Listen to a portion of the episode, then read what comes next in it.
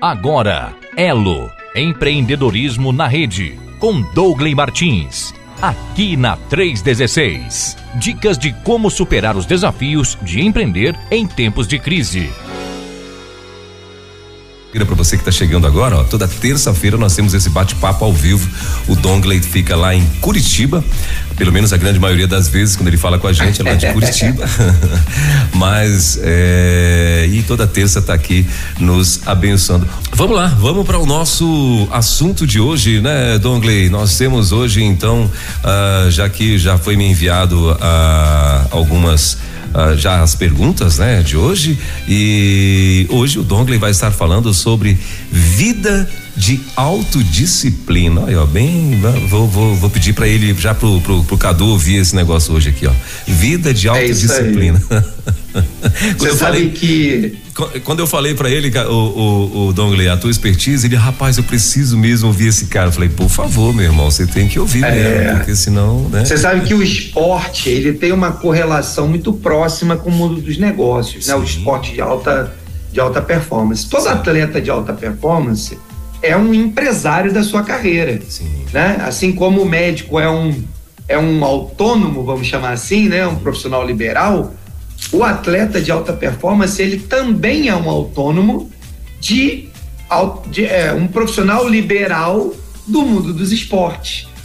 A maioria dos atletas não tem essa noção e é por isso que a gente não raramente vê aí né, os escândalos na TV, os eventos envolvendo jovens uma série de problemas, às vezes excesso de velocidade, às vezes álcool, às vezes né, envolvido com é, questões na noite e tal, porque perderam de vista a ideia é, de que eles têm uma, um negócio na mão que é empresariar a sua carreira. Sim. Então, vamos, vamos traçar esse paralelo e, quem sabe, a gente vai pensando aqui alguns exemplos do esporte que eu tenho certeza também serão úteis para aqueles que nos ouvem, ou têm filhos, ou são atletas, né? Uhum. E podem aproveitar. Então, começando aqui a nossa, nossa prosa, né? Sim. Ah, o tema da alta performance ela é uma demanda, né? Uma, ela, da, da autodisciplina, autodisciplina que vai gerar alta performance, né? Uhum. É consequência de uma, uma coisa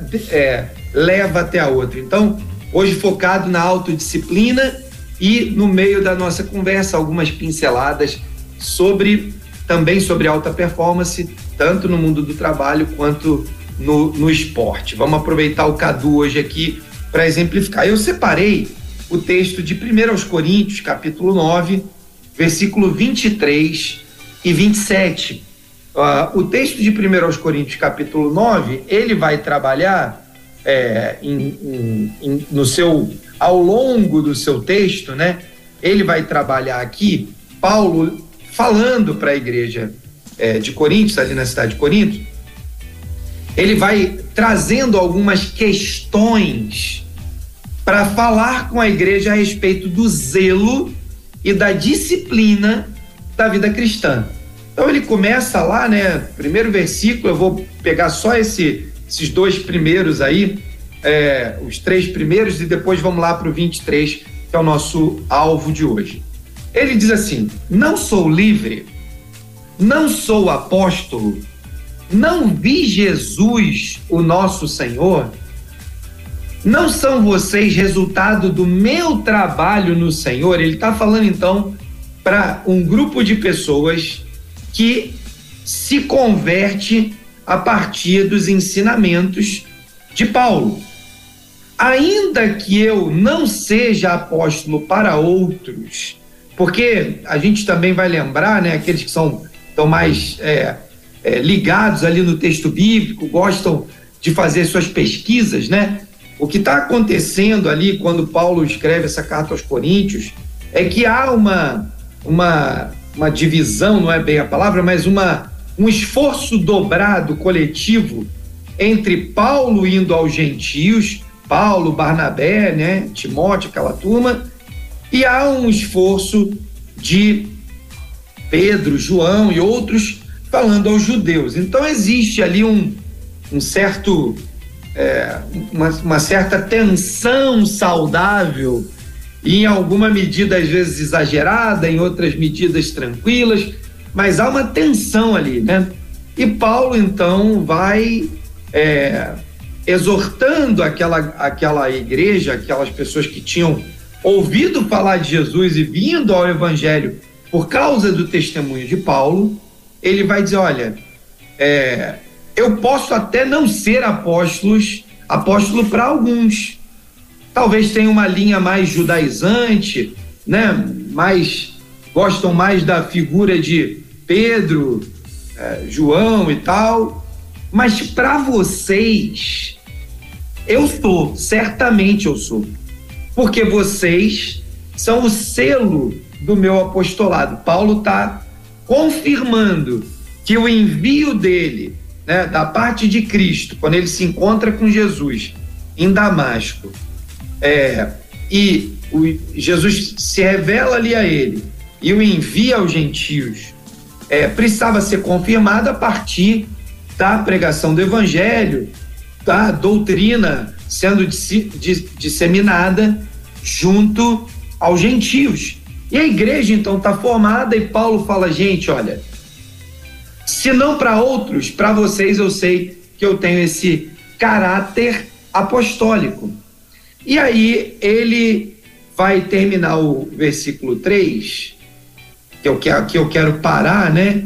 E vou pular lá para o 23, só para chamar a atenção o quanto a autodisciplina ela é importante na jornada, porque não raras vezes nós vamos encontrar oposição na nossa jornada. E Paulo, então, no versículo 3 diz assim: Essa é a minha defesa diante daqueles que me julgam. Então, agora que você né, tem esse pano de fundo, tem lá um certo conflito no colégio apostólico, né, alguns para gentios, outros para judeus, e aí tensão o tempo todo, tem que circuncidar, não tem que circuncidar, discussões teológicas e doutrinárias. E Paulo fala: olha, pelo menos para vocês, ouçam né, o que eu tenho para dizer, porque vocês são selo do meu chamado. Paulo tinha tanta convicção do seu chamado, convicção daquilo que havia acontecido entre ele e Jesus, que ele precisa encontrar disciplina para garantir que o seu ministério vá adiante. Então, o texto continua, ele vai falando é, sobre como é que ele se sustenta, ele fala sobre como que né, os, os, os apóstolos, os discípulos levanta, recebiam. Ele faz uma analogia com, com o boi né, que está trabalhando e ninguém é, prende a boca do boi enquanto ele trabalha, ele está comendo, ou seja, então ele precisa receber sustento, né? É, e ele vai trabalhando muito essa questão da relevância do papel dele, do apostolado dele, do trabalho dele, desse sustento que vem do trabalho, e aí ele vai continuar esse processo dizendo: olha, eu faço esse ministério de livre vontade, ah, eu estou aqui comprometido com a causa é, do Evangelho porque tenho consciência daquilo para o qual eu fui chamado, né? Ele vai abordar esses temas da lei que estava sendo é, talvez ali exigida dos gentios.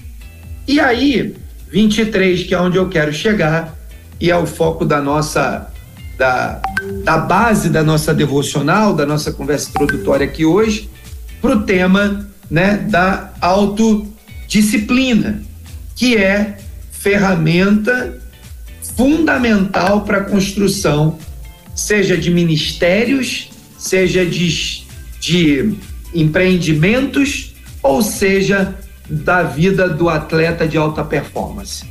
Seja em qualquer uma dessas frentes, se você está aí, né, hoje nos ouvindo, está envolvido com alguma liderança ministerial, se você está envolvido com uma liderança empresarial, ou se você está envolvido numa atividade esportiva de alta performance, a autodisciplina, que era o que era visível na vida de Paulo, todo o tempo Paulo tinha essa dinâmica, enfrentando tempestade, naufrágio, apedrejamento, é opressão, pressão, prisão, mas ele está ali, firme no alvo.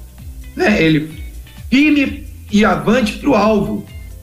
Então, 23 diz assim: faço tudo isso, tudo que ele relatou antes, né? Ele viaja, ele corre, ele se vira, ele levanta o seu próprio sustento, ele briga, ele questiona, ele é, é, não permite que a tese judaizante seja imposta aos gentios, e tudo isso gera uma tremenda crise ali dentro da, do movimento apostólico, mas ele fala, ele chega no 23 e diz: Olha, eu faço tudo isso por causa do evangelho, para ser coparticipante dele. Paulo tinha clareza de que não havia um novo evangelho, não havia uma divisão do evangelho, não havia necessidade de se construir uma dinâmica é, aonde houvesse o evangelho dos judeus, o evangelho dos gentios. Não, Paulo tinha clareza de um chamado exclusivo, específico para o mundo dos gentios, mas ele entendia, ele entendia que a causa do evangelho era uma causa única e ele queria ser participante, ou participante, ou seja, participando com alguém, não só o líder de uma causa, mas co-participante da causa do Evangelho.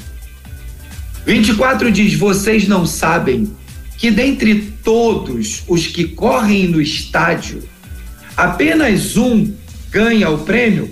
É, naquela época de Paulo, né, você tinha lá os jogos romanos e toda aquela dinâmica, né, é, da, dos esportes de alta performance, né, o que vem é, de, ao encontro do nosso tema e da nossa conversa de hoje, do Cadu, que se não está nos ouvindo agora, vai nos ouvir depois.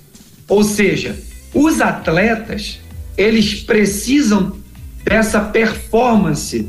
E assim como é, o, o Paulo está apontando para o estádio e dizendo: olha, aquele atleta que corre no estádio, ele corre na certeza ou talvez no desejo de que ele seja o primeiro lugar, aquele que vai ganhar o prêmio. E aí ele faz imediatamente uma correlação com a causa do evangelho que está no versículo anterior. Corram de tal modo que alcancem o prêmio. Autodisciplina significa saber no que eu estou me metendo. Autodisciplina começa por saber que tipo de causa eu estou envolvido em que tipo de projeto eu estou me metendo, em que tipo de desafio e disputa eu vou enfrentar. Porque se eu não entro no jogo para jogar com o objetivo de alcançar o prêmio, então eu sou um atleta negligente. E no nosso país, infelizmente, né, nós construímos aí uma, de um lado, né, um extremo de que só o campeão importa, né? Então temos aí as pessoas que é, se o seu time, se a sua empresa não está em primeiro lugar, eles quebram tudo. Se o time perde uma partida, ele destrói né, a cidade. Ou seja, o extremo do, do da frustração do, do não atingir o primeiro lugar. E do outro lado dessa, dessa régua, nós temos aqueles que falam: ah, não faz diferença qual é a posição que eu alcanço, o importante é competir. E aí eu mando uma mensagem medíocre de que resultado não importa. Então, eu quero lidar ao longo da nossa conversa de hoje com esses dois extremos. O extremo da frustração, que gera um comportamento inadequado porque eu não fui o primeiro. Não é porque eu não alcancei, é porque eu não fui o primeiro. Ou porque as minhas frustrações de perder para alguém que eu considero meu rival fazem aflorar o pior de mim no mundo do trabalho, no meu ministério, no mundo dos esportes. E do outro lado, eu tenho o outro extremo, que é tão ruim quanto esse, que é o extremo daqueles que falam: ah, o importante é competir. Tem 30 vagas, ele é o trigésimo todo ano. Né? E aí baixa, cai para a segunda divisão e assim vai, né? Vai jogando sempre nas piores divisões. Só que o texto bíblico completo, ele nos ensina, lá em Colossenses capítulo 3, que tudo que a gente faz, tudo, e tudo é tudo. Né? Já procurei no dicionário em diversos idiomas e, as, e a palavra tudo significa tudo. Não é parte, não é alguma coisa, tudo é tudo. E o texto diz que tudo que vier à minha mão para fazer, eu preciso fazer como se eu estivesse fazendo para o Senhor e não para os homens. Logo, se tudo que eu vou fazer, que vem à minha mão para fazer, é para eu fazer como para o Senhor, o Senhor é excelente. O Senhor construiu o mundo e tudo que há em sete dias. O Senhor nos deu a excelência de uma vida de alta performance. O Senhor veio a esse mundo, viveu e morreu, foi até a morte de cruz. Não desistiu no meio do caminho. O meu Deus é aquele Deus do impossível, que cura, que transforma, que opera milagres. Ora, se eu sirvo a um Deus excelente e tudo que vem na minha mão para fazer é para eu fazer como para o Senhor, logo eu preciso fazer com excelência. Mas há uma confusão de conceitos na vida daqueles que fazem coisas com excelência e na vida daqueles que acham que ser excelente é apenas conquistar o primeiro lugar. Isso não é a mesma coisa. Não é um sinônimo da excelência ganhar a medalha de primeiro lugar. Isso não não está escrito em lugar nenhum. Às vezes, os excelentes conquistam as medalhas de ouro às vezes, os excelentes conquistam as medalhas de bronze.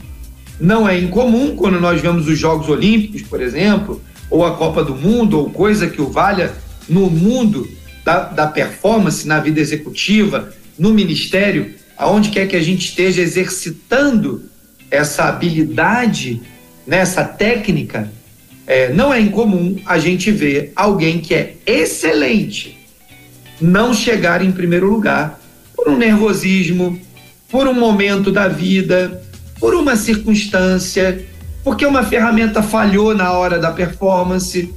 Ou seja, o fato de você ser excelente não implica que tudo que está ao seu redor acontecerá ou funcionará ou entregará toda a excelência.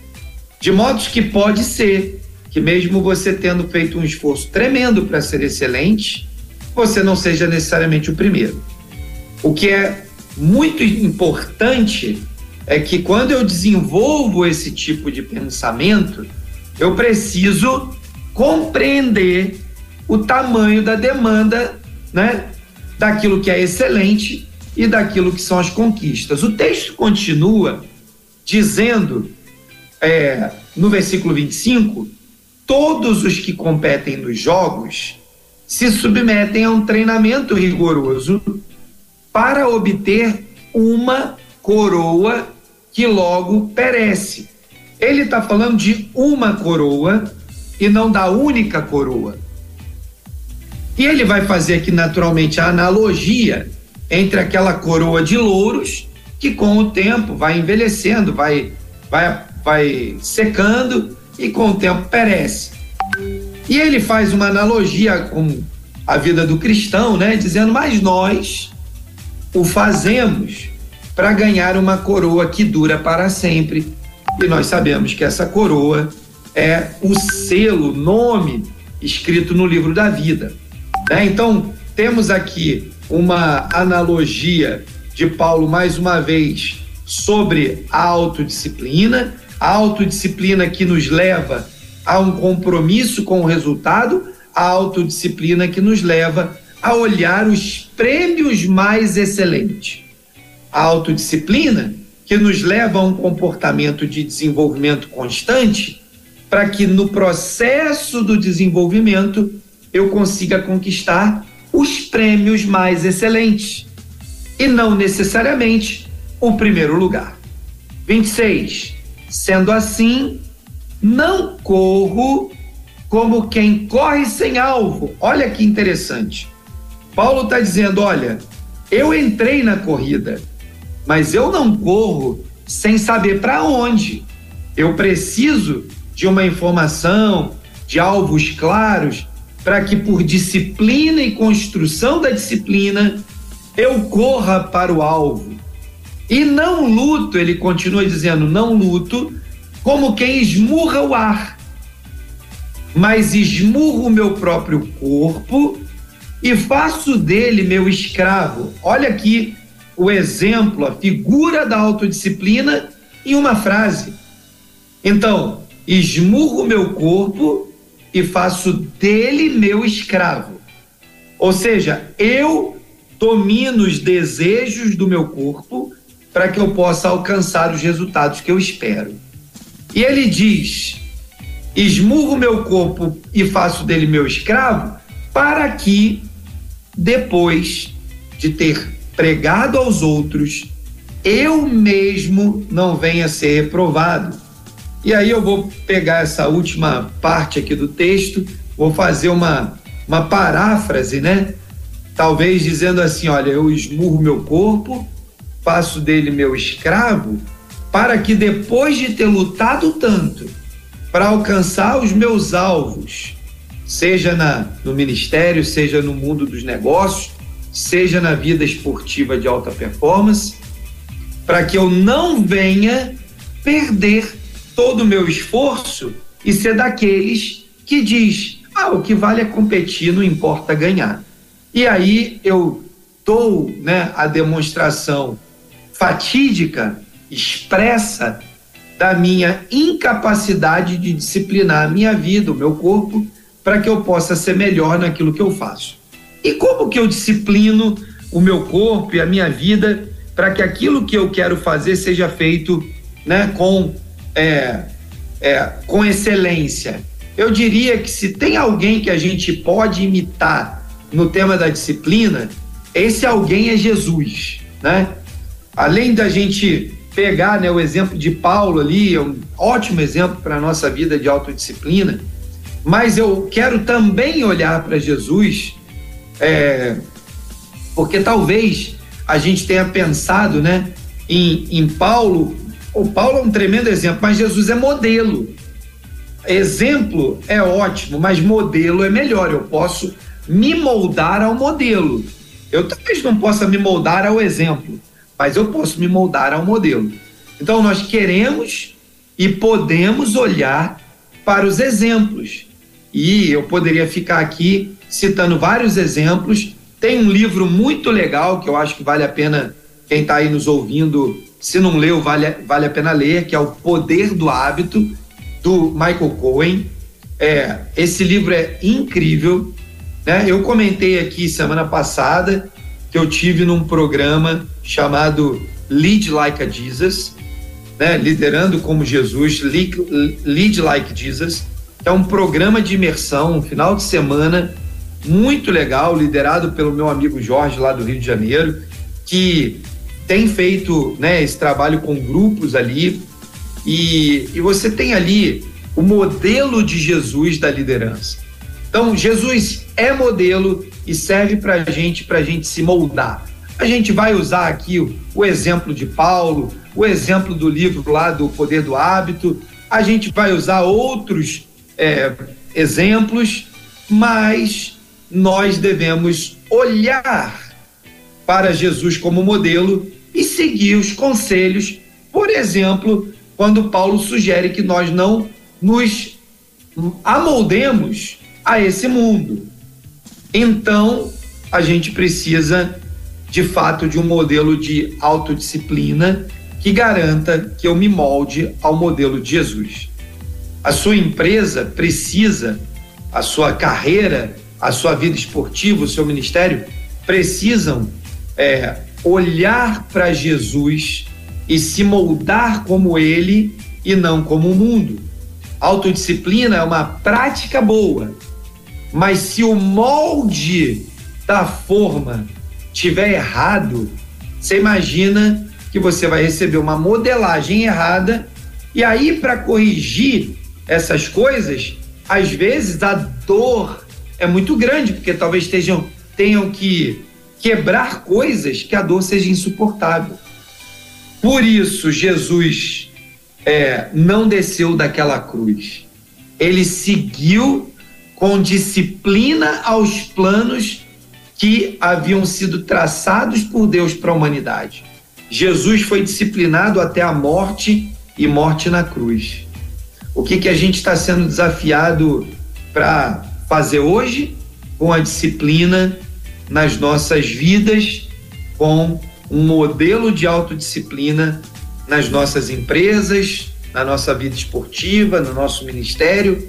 Qual é né, a provocação do Espírito Santo para as nossas vidas com base nesse princípio do mundo empresarial chamado autodisciplina, muito utilizado na vida empresarial, né, e que nos conduz a uma vida de performance que nos leva a ter resultados excelentes.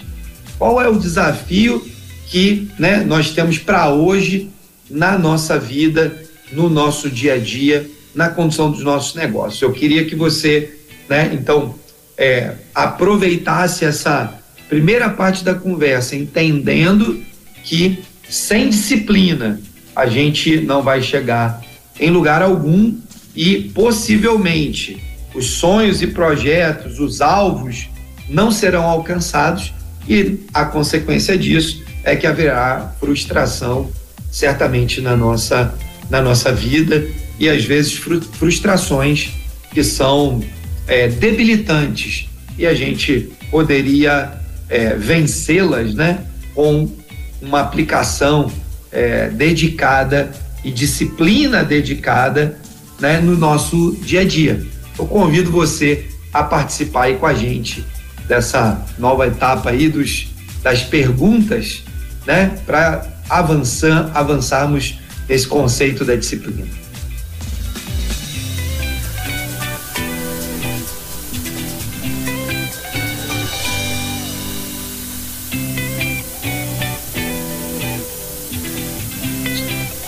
Welber, eu não estou te ouvindo.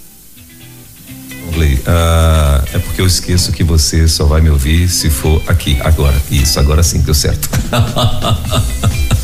Me perdoe. Ah, mas o que eu tava dizendo é o seguinte, olha, 11 9 30 03 03 16, esse é o nosso WhatsApp para você mandar aí o teu alô, o teu recado, mandar a tua perguntinha para o Dongley e daqui a pouquinho a gente vai estar passando para ele para que ele possa estar respondendo para você, tá bom? 11 9 30 03 03 16 ou então você já sabe, você que tá ouvindo a gente pelo aplicativo, é só clicar lá no ícone do WhatsApp e a tua perguntinha já vai estar tá, ah, aqui é, pra gente estar tá passando para ele, tá bom?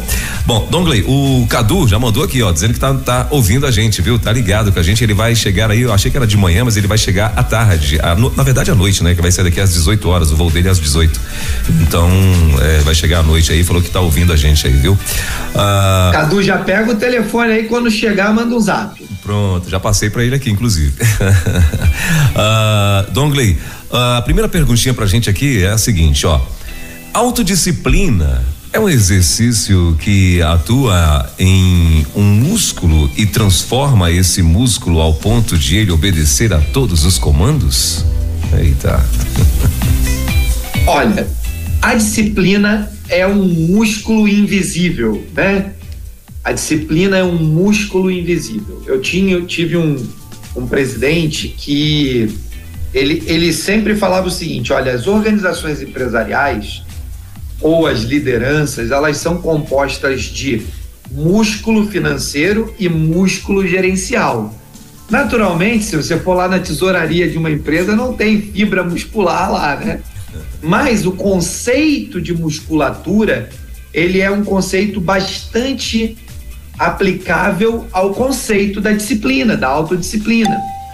É, de modo que sim, a ideia de disciplina é, como músculo é uma ideia muito legal e produz um efeito comportamental interessante. Por quê? Porque se eu acredito, se eu consigo entender essa analogia, e eu começo então a exercitar o músculo da disciplina, assim como eu, quando vou na academia ou pratico um esporte, eu pratico o exercício para os músculos e os músculos vão ficando mais tonificados, vão ficando mais resistentes, capazes de levar você a um degrau a mais do esforço, do estresse, né? Tudo isso é parte do treinamento. Os atletas entendem isso muito bem. Mas às vezes aqueles que não estão é, ligados ao mundo é, do esporte, assim como no texto de Paulo, né, que, que faz esse paralelismo, nós que não temos talvez uma vida atlética tão é, tão tão dedicada, que é o meu caso, né? Eu, eu, eu tenho essa limitação na, na vida atlética então, às vezes, a gente não consegue fazer essa, essa correlação. Mas eu, eu posso é, garantir, pelo que eu já vivi no passado e pelo que eu vejo no presente, na vida de alguns atletas que eu acompanho, é que, de fato, a disciplina gera músculo. Músculo na mente. Parece até um negócio meio esquisito, né? Porque no, na mente não tem músculo mas para esses fatores que estão ligados ao comportamento, como esse músculo é um músculo imaginário, ele vai estar tá lá no seu cérebro, né, guardado na sua mente. Então, você vai acessar vez por outra, né, lá na sua mente, o desejo da disciplina criado pela repetição da disciplina, e ele vai fazer com que aquele hábito se cumpra. Então, por isso não é muito incomum a gente escutar, né? Esses é, profissionais da nutrição, do esporte, né?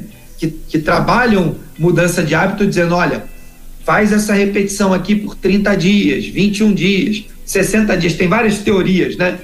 O fato é que a repetição daquela atividade gera um hábito que é como se fosse um músculo no nosso cérebro que faz com que eu consiga então, na hora de uma dificuldade, na hora de uma falta de vontade, na hora de um cansaço extremo, na hora de uma frustração, aquele músculo mental, ele, ele gerou o hábito com tanta força na nossa vida que, por disciplina, eu cumpro a tarefa.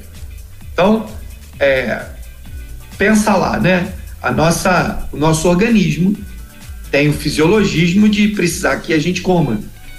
Então, todo dia lá num determinado horário ao longo do dia, seu organismo te alerta que você precisa comer. Quando nós aplicamos a disciplina do jejum no nosso corpo, nós geramos uma intervenção que gera um novo hábito, que gera uma nova necessidade. E aí, obviamente que eu tenho um aspecto completamente espiritual no jejum, né? eu só quero usar como exemplo aqui, mas eu, antes que alguém, né, assodadamente, acho que eu estou separando né, o, o, jejum do hábito, da questão espiritual e dizer que é só um hábito de ficar sem comer, eu quero só né, usar ele como exemplo, porque quando você desenvolve um jejum mais prolongado, o seu corpo vai criando um novo hábito. Então, além dos aspectos espirituais, você tem um novo hábito. Haja vista que é a turma, né, que pratica determinadas áreas da nutrição e do esporte, adotaram para si uma prática bíblica chamada de jejum intermitente. Então, veja como deixando então de lado o, o jejum bíblico que tem aspectos espirituais e pensando no jejum intermitente como estratégia né, da, da, da atividade nutricional esportiva ou coisa que o valha, né? É, quando você cria determinado hábito, o seu corpo reaprende e aquilo se torna então um novo jeito de, de praticar ou de viver ou de é, é, botar uma atividade em andamento. É, de modo que sim, né? Sim, tudo que nós repetimos se torna um hábito e um hábito é uma disciplina. Pode ser que eu tenha hábitos ruins, pode o cara que fuma diariamente desenvolveu um hábito ruim. O cara que bebe diariamente, bebida alcoólica em excesso, desenvolveu um hábito ruim. O cara que é, assiste pornografia desenvolveu um hábito ruim. O cara que pratica corrupção no trabalho desenvolveu um hábito ruim. O cara que trata mal alguém desenvolveu um hábito ruim. Então, assim, hábitos geram disciplina. Disciplinas podem ser boas ou ruins. E as disciplinas, os hábitos, geram um músculo na nossa mente que permite que naquele dia que você não está tão animado e tão disposto para levantar e fazer uma atividade física, o seu corpo te impulsione para aquilo, a sua mente te exige aquilo porque aquilo virou um hábito. Na vida executiva, na vida empresarial, na vida profissional, é a mesma coisa. Nós criamos o hábito de ir às nossas atividades profissionais diariamente. Todo dia você vai começa lá a acordar às 6 horas da manhã, 7, 8, a hora que você acorda, 4, né? E você vai criando aquele hábito e vai gerando uma disciplina. Não é incomum que alguém que acorde todo dia de segunda a sexta às seis da manhã, no sábado e no domingo não consegue dormir até às dez, porque o corpo desenvolveu o hábito. E aí, quando é seis horas da manhã, você está acordando lá no sábado, que você poderia eventualmente descansar um pouco mais.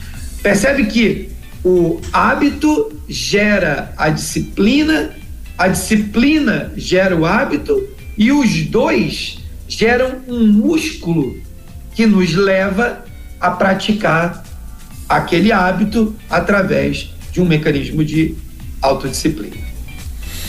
Muito bem, são 10 horas e 55 minutinhos. A gente, você pode mandar a tua pergunta aqui no 11 9 3003 0316. Esse é o nosso WhatsApp para você mandar o teu recado. Ah, eu vou aqui tem mais outra perguntinha aqui para o Dongle que diz o seguinte: é, você seria capaz de seguir com disciplina o chamado e a vocação que Deus te deu, assim como Jesus, até o fim? mesmo com os desafios diários e muitas vezes que nos tiram do foco? Legal, muito boa, muito boa essa. Essa é uma pergunta que nós que temos, né, essas atividades de liderança, seja no ministério, seja no mundo do trabalho, seja nas atividades esportivas de alta performance, né? Essa é uma pergunta que você precisa fazer todo dia quando você acorda? Quais são as disciplinas que eu preciso colocar em prática hoje? Por quê? Porque o mundo é feito de distrações. Seja o mundo esportivo, seja o mundo ministerial, seja o mundo que for que você está inserido, esse mundo é feito de alto, de, de uma série de distrações que fazem com que você perca o foco com muita facilidade e desvie do alvo. De modo que, é, quando nós não estamos atentos para o fato de que, sem disciplina, a gente não vai con conseguir conquistar resultados excelentes, aí você facilmente se distrai com essas coisas que aparecem pela frente. Então, não é incomum um empresário se, se distrair com um produto que não vai levar ele a lugar nenhum. Não é muito incomum o, o empreendedor se distrair com um projeto que não tem é, capacidade de entregar resultado. Não é, não é incomum um, um líder se distrair com pequenos problemas que não vão ajudar a resolver os grandes problemas não é incomum um atleta se distrair com a performance de uma organização é, que, que faz com que a gente é, não consiga fazer os treinos acontecerem no ritmo que eles têm que acontecer. Então não é incomum que a gente se distraia e aí Paulo, lembra lá que Paulo fala lá no finalzinho, versículo acho que é, 25 por ali, que ele diz: Olha, nós precisamos focar naquilo que é eterno. Da mesma maneira, nós que estamos no contexto empresarial, de liderança, nós precisamos nos focar naquilo que é relevante, que vai entregar aquela performance excelente que nós desejamos e precisamos, porque servimos a um Deus excelente. Seja em qual área for que você esteja se, se, é, se colocando, é a hora de estabelecer uma rotina de treinamentos, é a hora de estabelecer uma metodologia de análise e de avaliação de se aquele projeto, aquele cliente, aquele negócio, aquele fornecedor, seja lá o que for, que tira a sua capacidade de ser excelente, está contribuindo ou atrapalhando, né? E corrigir aquele rumo. A disciplina te faz avaliar cada vez que você está avançando um pouquinho mais para frente. Então, é muito legal essa pergunta, porque essa é uma autocrítica. Não dá para eu dizer, Fulano, você não é ou não está disciplinado. Óbvio que nas nos feedbacks que nós vamos dar, né, para as pessoas quando sentamos para fazer nossas reuniões de avaliação dos nossos liderados, e vamos dar a eles um feedback, ou quando você está lá e o seu treinador te dá um feedback, você precisa estar tá de ouvido atento. Por quê? Porque talvez efetivamente você não esteja conseguindo, por alguma razão, estar tá super disciplinado, atento para cumprir o seu chamado e a sua vocação. E aí eu já vou fazer uma ponte aqui, que acho que a pergunta me dá esse gancho, que é: talvez você, como empresário, não esteja atento e disciplinado para o chamado de cumprir o ministério no mundo do trabalho aí na sua empresa. E, e pode ser que você esteja curtindo a vida empresarial, ganhando seu dinheiro, empregando pessoas, sendo até uma pessoa legal, mas talvez você não esteja cumprindo o seu chamado de ser um empreendedor, um empresário que foi chamado para cumprir o ministério no mundo do trabalho. Da mesma maneira, um atleta, talvez você esteja, né, em um clube, em um time, e você está perdendo a oportunidade de ser exemplo dos seus colegas, de através da sua vida dar testemunho do que Jesus fez em você e pode fazer na vida de outro, usando o seu a sua atividade esportiva como o ministério para o qual Deus chamou você para influenciar a sociedade. Se é lá no ministério, né, que você está envolvido na igreja local, talvez você tenha que olhar se o que você está fazendo é excelente e de fato tem performance no que faz. Se a disciplina de acompanhar, de medir, de olhar os resultados tem acompanhado o seu ministério para que você possa produzir melhores resultados. Então, quero aproveitar aqui o gancho, né, e já né, te desafiar com esse, com esse posicionamento de ser alguém que entende o chamado de Cristo, que entende a vocação recebida por Deus, de aonde você está, ser essa influência, esse líder que transforma a realidade da sociedade onde você está inserido. Dongley, a Alessandra Lasman, que sempre está ouvindo a gente e muito especial na terça-feira aí, né? Ela é professora da rede pública lá e professora de, uhum. de, música, de violino e tal, lá em São José dos Campos. E ela falou assim, ela fez o, o, o seguinte comentário aqui, né? Ela disse assim que ela dá muita raiva. Ela diz que quando é feriado e ela acorda às seis da madrugada. é, Alessandro, essa história da disciplina não tem jeito, né? Faz com que a gente continue mantendo bons hábitos. Não é mal acordar de manhã. E, e, tem uma outra perguntinha aqui, Donley, uh, antes de eu passar aqui, a, antes de eu te, de passar que já estava, mas tem uma aqui que eu achei bem interessante, que diz o seguinte: procrastin, procrastinar, né, é, de certa forma, é pecado? Ela, Total. Procrastinação é pecado, porque se tem algo que eu deveria fazer hoje e eu não estou fazendo, eu estou permitindo que aquilo que deveria ser feito não seja cumprido e isso pode afetar a vida de pessoas, isso pode afetar, no limite, a expansão do evangelho, isso pode gerar uma série de, de outros de outras consequências, né? Agora, óbvio, eu preciso discernir entre procrastinação e gestão da agenda, né? Procrastinação é aquela pessoa que sabe o que deve fazer e não faz.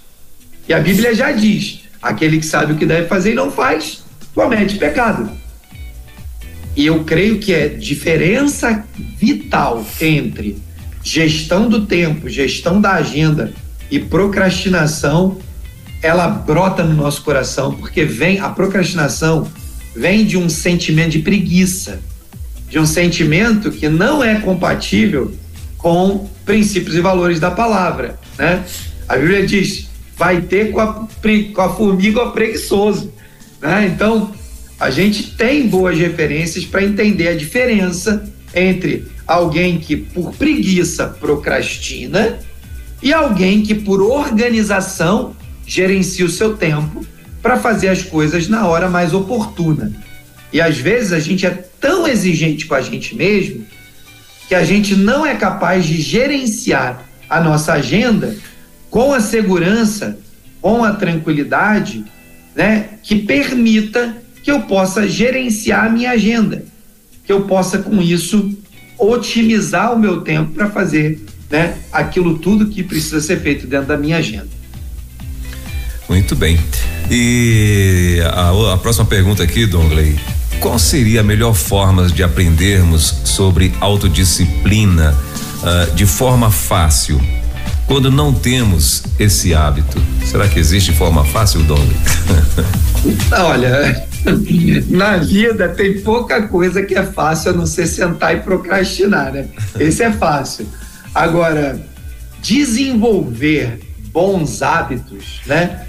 E, e, esse autor que eu falei, né, o Michael Cohen, ele e o, e o Stephen Cohen, eles são autores que tratam esse esse esse tema de uma maneira muito legal, né? Você tem lá os sete hábitos, tem, né? Então vários livros legais. Agora Vamos para a prática?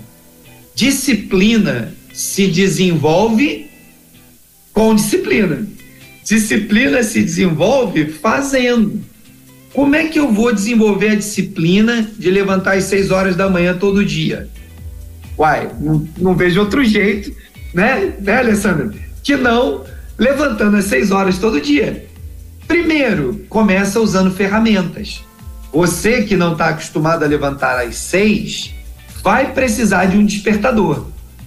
Depois de 30, 60, 90 dias levantando às 6, seu organismo se disciplinou para aquilo e provavelmente você já não vai mais precisar do despertador. Então é importante para as pessoas entenderem que às vezes, na maioria das vezes, até que a disciplina seja gerada, eu preciso de ferramentas. Por exemplo, eu né, gosto de ter o hábito de ler de manhã cedo. Então, eu boto meu despertador para me ajudar né, a lembrar aquilo. Eu bloqueio a minha agenda. Ah, eu gosto de não me atrasar e cumprir meus compromissos. Então, eu criei o hábito e botei no meu celular uma agenda né, que me alerta das minhas atividades. É, eu gosto, vamos supor, de nadar. Então, tal dia, tal hora, tá lá na minha agenda fazer a natação. Então, os, as disciplinas, a, a ideia de disciplina, né, o conceito da disciplina, ele, ele vem, né, eu, não, eu, eu não pus aí a definição de disciplina, mas o conceito vem da capacidade de executar a tarefa programada. Né? Ele vem da ideia de que você faz aquilo que se propôs a fazer. Então, a disciplina é: eu disse que eu vou levantar às seis, eu vou criar os mecanismos, vou usar as ferramentas, vou pedir o apoio necessário para que todo dia às seis horas eu levante. E depois que isso é, acontecer de forma regular, isso vira um hábito. Então, uma disciplina aplicada gera um hábito. Então, a disciplina de acordar cedo gera o hábito de levantar cedo. E depois ele vai ser mantido. Os hábitos são mantidos por meio do músculo, que pode ser um músculo cerebral ou músculo fibra, né? Para aqueles que, que usam né, a disciplina para atividade física, o músculo da perna vai ajudar ele a fazer uma melhor caminhada. Né? Para aqueles que são atletas do, sei lá, do alterofilismo, o músculo dos braços vai ajudar a levantar um peso, músculo abdominal, músculo da perna, e assim sucessivamente. Então, a disciplina gera o hábito e a manutenção do hábito mantém a performance estabelecida. Então, sim, é, a melhor forma, Welber, que eu vejo, é você buscar ferramentas, apoio externo, por exemplo, alguém que quer desenvolver a disciplina de melhorar a sua performance em vendas na sua empresa. Precisa começar por fazer um plano de vendas. Sem um plano de vendas, a sua venda não vai melhorar. Por quê? Porque você não vai ter em que se balizar para poder buscar a melhoria diária e desenvolver aquele hábito. E fazer o plano de vendas ajudará a desenvolver o hábito de planejar o que você vai fazer. Aqueles que querem é, melhorar a performance é, da sua produção, vai precisar ir lá e fazer um mapeamento do processo produtivo para poder entender aonde que tem uma possível perda acontecendo. E a gente poderia passar a manhã inteira aqui, né, apontando ferramentas que ajudam a identificar o problema e gerar né, o, o hábito ou contribuir para a disciplina do que gera o hábito e que gera a excelência. Muito bem, Douglas, tem mais uma uma, uma per perguntinha aqui, deixa eu ver aqui quem foi que que mandou, só me eu sei que chegou mais uma pergunta ah, que diz o seguinte: ah, como seria eh, esse plano de vendas? Acho que você uhum. falou aí, né? A pessoa ficou, uhum. ficou curiosa agora para saber como que ela faria para fazer esse plano de vendas aí. Ótimo, ótimo. Eu não sei qual é o negócio dela. Ela comentou aí? Não, não comentou. Só. Ok, só se ela comentar, você me fala. Ok. Mas o que, que é um plano de vendas? Então, por exemplo, eu sou dono da barraquinha do cachorro quente eu preciso definir que eu quero vender 100 cachorro quente por dia. Se eu definir que eu quero vender 50, eu vou fazer todos os meus esforços para vender 50. Se eu definir que é 100, eu vou fazer os meus esforços para 100. Óbvio que não adianta você, sozinho, com a sua barraquinha de cachorro quente, fazer um plano que está dizendo o seguinte: hoje à noite eu vou vender mil cachorro-quentes.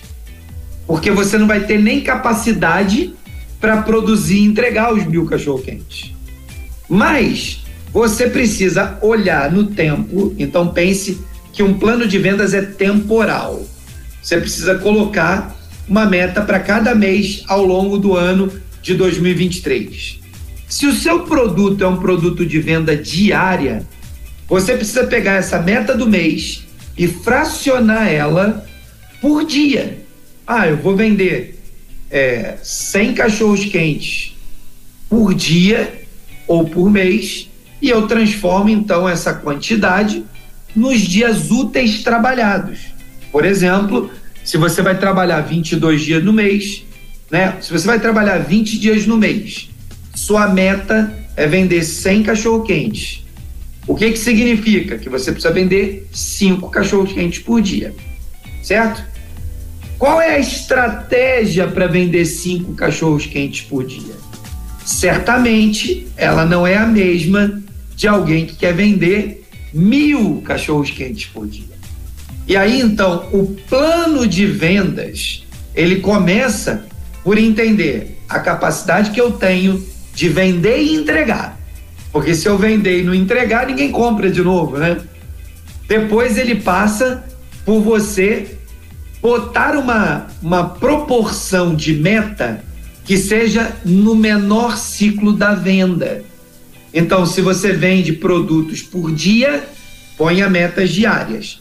Se você vende produtos por semana, ou seja, ah, o meu produto ele demora um pouquinho mais para vender, eu tenho que ligar para o cliente, eu tenho que organizar uma demonstração, eu tenho que fazer uma apresentação. E o período que eu demoro para vender é uma semana, então bote metas semanais. A meta do mês é 100 e a da semana é 25. Então você vai fracionando a sua meta a menor fração controlável possível. Por quê? Porque na medida que você diz eu preciso vender cinco cachorros quentes, cachorros quentes por dia, ou eu preciso vender mil por dia, você vai botar um tipo de energia, de marketing, de propaganda, de promoção, né? Você vai usar estratégias diferentes. Quem quer vender cinco tem um tipo de esforço e quem quer vender mil tem outro tipo de esforço, né? Então, de forma sim, simplificada, né, é, o Elber, assim, pensando só em, em como é que a gente pode dar uma pista, né? Mas eu sugiro para nossa nosso ouvinte aí que ele entre no Google, coloque lá plano de vendas. Eu tenho certeza que vai aparecer uma dezena de vídeos ensinando para você qual é o melhor plano de venda que se assemelha ao seu negócio. Talvez uma outra dica seja você procurar o Sebrae da sua cidade, ir lá e pedir uma consultoria sobre plano de vendas.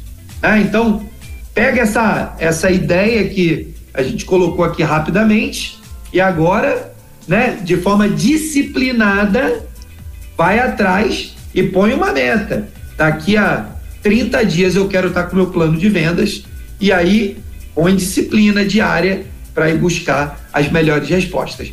Seja ouvindo um treinamento gratuito no YouTube, seja procurando o Sebrae. Se você é da indústria, talvez procure o Senai. Se você é do comércio, talvez procure o, Senac. Né? Essas instituições são capazes de te ajudar a trabalhar com esses, com esses, é, essas ferramentas, incluindo, inclusive, o plano de vendas. Muito bem, 11 horas e 15 minutinhos em Brasília. Deixa eu estou aqui acompanhando o povo que está é, mandando mandando recado aqui pra gente. A, a, Luciana Gomes, lá em Belém do Pará, Dongley, ela tá dizendo assim, ó. Eu levanto as, eu levanto às 5 horas da manhã. Desenvolvi uh, desenvolvi no ano passado Estou desenvolvendo o hábito de ler a Bíblia às 5 horas da manhã. Agora tá ficando fácil. Agora isso aconteceu, né? Tá acontecendo. Ela tá dizendo aqui com muito esforço. Sem nenhuma dúvida, né, Welber? Tem uma brincadeira que o, o pessoal do esporte criou, que é o Clube das Cinco. Ah. Talvez alguns já tenham ouvido falar aí. É o pessoal que levanta às cinco para correr, para andar de bicicleta, para fazer uma atividade física eles batizaram como Clube das Cinco. Sim. Sem dúvida nenhuma, né, Luciana? Em Belém, levantar as cinco é um pouco mais. É, do ponto de vista do sacrifício, ele é igual, porque cinco horas é cinco horas em qualquer lugar.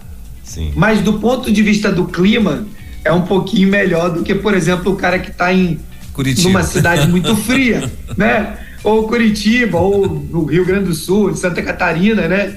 Cidades que o clima, né? Muitas vezes ao longo do ano, essa hora, além de tudo, é muito frio. Então, se tem uma palavra de encorajamento para dar para Luciana, aproveita que você está em Belém e desenvolve esse hábito, porque é fantástico, Com né? Certeza. E aí, levantar para ler a Bíblia é melhor ainda, né? Então, a gente consegue aproveitar, né? Aquele tempo do silêncio, eu não sei se ela tem filhos pequenos ou não, mas quem tem filhos pequenos sabe que essa hora você tem um pouco de paz na casa, né? E é a hora de poder fazer algumas coisas assim como essa. É, respondendo a tua pergunta lá que você falou a respeito da pessoa que perguntou sobre o plano de vendas, né? Ele falou que o dele é internet dropship, acho que é isso. Ah, legal. Dropshipping é uma modalidade, é, Welber, que a gente é aquelas compras que a gente faz no Mercado Livre, nas plataformas. Esse, essa pessoa ela compra de uma empresa Uhum. Na verdade, ela vende para uma empresa, Sim. numa página dela, o produto dela, e essa empresa manda lá, né? Ah, para o cliente. Então ela vai, entra lá, procura produtos de empresas que operam dropshipping e ela, através dos seus canais de venda, ela produz então lá o seu processo de venda. Então, poxa, no caso de quem trabalha com dropshipping, já está acostumado com as dinâmicas das redes sociais, os impulsionamentos, mas qual é a estratégia que você pode usar? Você pode estar aqui hoje pesquisando novos produtos que você vai operar no dropshipping e você pode estar colocando metas para você. Desse produto eu quero vender 100 unidades. Desse produto eu quero vender 50 unidades. Desse produto. Então, talvez quem opera no dropshipping não vai conseguir talvez fazer um plano de um ano, vai fazer um plano de uma semana. O seu plano de vendas é para uma semana, para um mês, talvez. Então, cada negócio tem aí a sua particularidade. Né? Então, enquanto uma indústria faz planos para um ano, dois anos, alguém no dropshipping vai fazer plano para uma semana, um mês. Né? Porque os produtos eles vão, às vezes, se modificando. Né? Um produto não fica é, necessariamente um ano no ar. Aquela indústria produziu, liberou, vendeu, acabou, ela entrega um novo produto, né? Então, o pessoal do dropshipping está o tempo todo pesquisando um novo produto que seja aderente aí às necessidades do seu, da sua carteira de clientes. Que bacana, legal. É o Henrique aqui de Brasília que fez a pergunta e está agradecendo aí. Legal, Henrique. Uh... Só para, é, Elber, só para fechar aqui para o Henrique, Henrique, talvez uma outra estratégia seja você planejar o seu plano de expansão da base de clientes que no final das contas compõe o seu plano de vendas. Quanto mais clientes você tiver lá no teu grupo de WhatsApp, né, no teu no teu Facebook ou por onde é o teu canal de, de venda, quanto mais gente estiver seguindo, melhor. Então monta um plano de aquisição de seguidores para poder te ajudar e aumentar o teu volume de vendas, né? Maravilha. Muito bem. Bom, são 11 horas e 20 minutos, tempo passou, o tempo voou. Hoje correu. mas muito bem, mas ainda estamos. Você já, você já tá nativa já, Douglas? Você ainda tá ainda naquele ritmo de férias? Não, direto. Já tá não, nativa já, meu Deus. Desde o dia 9 nativa, rapaz. Opa. Eu já tô viajando. Essa semana já começa as viagens de fora. Ah, legal. Então pronto. Então o Douglas já tá, é, já tá, é, é, como dizia minha vovozinha, já tá é suada às 5 horas da manhã, né? é bem por aí. É bem por aí. Legal. E hoje foi muito especial, né, Porque Sim. quanto mais o nosso, nossos ouvintes participam, trazem casos reais, Sim. tanto mais a dinâmica aqui, né, do programa vai ficando legal. Então, Sim. quero agradecer aí todo mundo que nos acompanha pelas perguntas, pelas suas é, questões, né? Comunica aí com seus amigos, distribui o link da Rede 316 para que mais pessoas nos acompanhem, né? E aqui a gente vai estar, tá, então, semanalmente contribuindo, respondendo as perguntas dos nossos ouvintes para que eles possam melhorar a performance dos seus negócios, né? Essa é a nossa intenção aqui. Você, Douglas, eh, rapidinho, já já vou estar vou, vou tá te liberando aí. É, Tranquilo. A gente falou lá no início sobre, sobre o, o rapaz, né? Sobre o Cadu que está indo aí para uhum. Curitiba e tal. E uma das coisas que a gente no meio das, das rodas de conversa sempre é levantado, né, ali para ele e tal, nessa, no tocante à questão de disciplinas, né? A gente sempre lembra do exemplo de Oscar Schmidt, né, que, que foi o nosso Monsanta, né, e tal, o pessoal chamava Monsanta. Grande atleta do basquete brasileiro. Grande atleta do basquete brasileiro, foi cestinha numa partida contra os Estados Unidos, né, que é uma coisa muito uhum. com, com, Jogou fora né, do, dos Estados Unidos e tal. E jogou fora e tal, então assim, mas só que ah, diz ele é, ele fala que ah, aqui no Nilson Nelson ou nos, nos outros ginásios aqui de Brasília onde ele ficava treinando ele era o primeiro a chegar e o último a sair e aí ele explicava uhum. por que que ele era o último a sair é isso que o, o, o Cadu aí ele ele já tá caindo os cabelos de ouvir porque todo mundo quando vê né, fala só, oh, rapaz, tu quer se destacar, você se dedica, moleque. E porque o exemplo do Oscar era que ele jogava, ele fazia ele da, da, da, da, da linha de três, ele tinha, ele botava na cabeça dele que ele só ia embora para casa quando ele acertasse 30 cestas seguidas, né? E, e, e, quando ele errava uma, ele começava tudo de novo, né? Às vezes ele uhum. chegava na 29, batava aquela, batia aquela adrenalina e ele jogava, errava, e ele disse que chorava, uhum. tudo, saía do treino meia-noite e tal. Então, ah, uhum. o cara é Monsanto, o cara é Monsanto. Meu irmão, é, é. mas teve um preço, né, Dom? Ó, eu, eu tenho, eu tenho dois exemplos e, e vamos juntar aqui o basquete, o futebol e o golfe. Todo mundo gostava, tremia quando o Rogério Senna saía do gol, ia lá no outro gol bater um pênalti, bater uma falta. Exatamente. Todo mundo tremia, né? Exatamente. Mas ninguém olhava a rotina do cara. E treino é disciplina. Exatamente. Por que, que os caras que treinam mais são melhores? Porque treino desenvolve habilidade. Então, ah, o cara não é o, o melhor, né? A gente brinca no Brasil especialmente, a gente tem muito essa coisa do, do futebol arte e tudo mais. A gente fala, não, o cara não é um, um gênio, né? Peraí, peraí. No mundo, na sua mesma época, vai ter um gênio, dois gênios. O restante da galera de alta performance é disciplinada e treina. E é porque ela treina, faz repetição, que ela consegue chegar é, aonde ela quer chegar. Um dia, o repórter chegou perto do Tiger Woods. Tiger Woods é um jogador de golfe, né? Ele, um jogador americano, e ele, durante muitos anos, foi o número um do ranking. Ele era o cara mais, talvez um dos caras mais premiados do golfe. E um dia o repórter chegou perto dele e falou assim: é, ele tinha feito, no golfe tem um, uma jogada chama hole one. Você bate a bola e ela vai direto e cai lá no buraco com uma única tacada, né? Então, buraco com uma bola Nossa, só. É enorme o buraquinho do tamanho que o cara tá nem vendo o buraco, só sabe mais ou menos onde é que ele tá, né? a distância de cada buraco é diferente, mas, ou seja, o, a jogada hole one tem a ver com uhum. né, uma batida só, Sim. emborcar a bola lá no, Naquele dia, na partida, ele tinha feito um olho one. Aí o repórter chegou perto dele e falou: Tiger Woods e tal, não sei o que e tal. É, parabéns, o senhor fez aí o, o seu cara, não sei o quê. Aí o repórter caiu na bobagem de fazer a seguinte pergunta: O senhor se considera um cara de sorte? Ai, ai, ai. Aí o Tiger Woods, que era meio piadista, assim, ele tinha um, um, um humor meio negro, assim, uhum. ele falou: é, eu me considero sim um cara de sorte. Quanto mais eu treino, mais sorte eu tenho. é, é isso, né? Então, cara, Cadu, é o seguinte, brother: se você quer ser o cara, quanto mais você treinar, mais sorte você terá. Amém. Sem esquecer, obviamente, da bênção, da graça de Deus que vai estar sobre a sua vida, mas treina, porque com treino, né, você vai ter muito mais condições do que aquele que treina menos. Quem treina mais, sem dúvida nenhuma, vai ter mais condição do que quem treina menos. Com certeza. Dongley, obrigado, querido. Obrigado aí pelo teu Valeu, tempo. meu hoje, amigo. Hoje, hoje nós conseguimos te segurar bastante aqui, já são 11 horas e 26 minutos. que Deus continue te abençoando. Terça-feira já tem um assunto, não?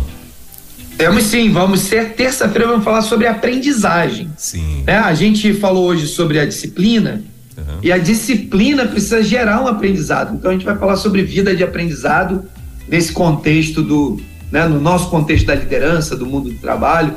E aí vamos, vamos vir com essa sequência, né? Uhum. Alguém que desenvolve disciplina precisa aprender, porque também, lembra, as más disciplinas desviam o cara do alvo, né? Sim. Então, para eu poder ter uma boa disciplina, eu preciso ter a capacidade de aprender. Então, vamos falar um pouco sobre vida de aprendizagem. Aprendizagem, bacana então.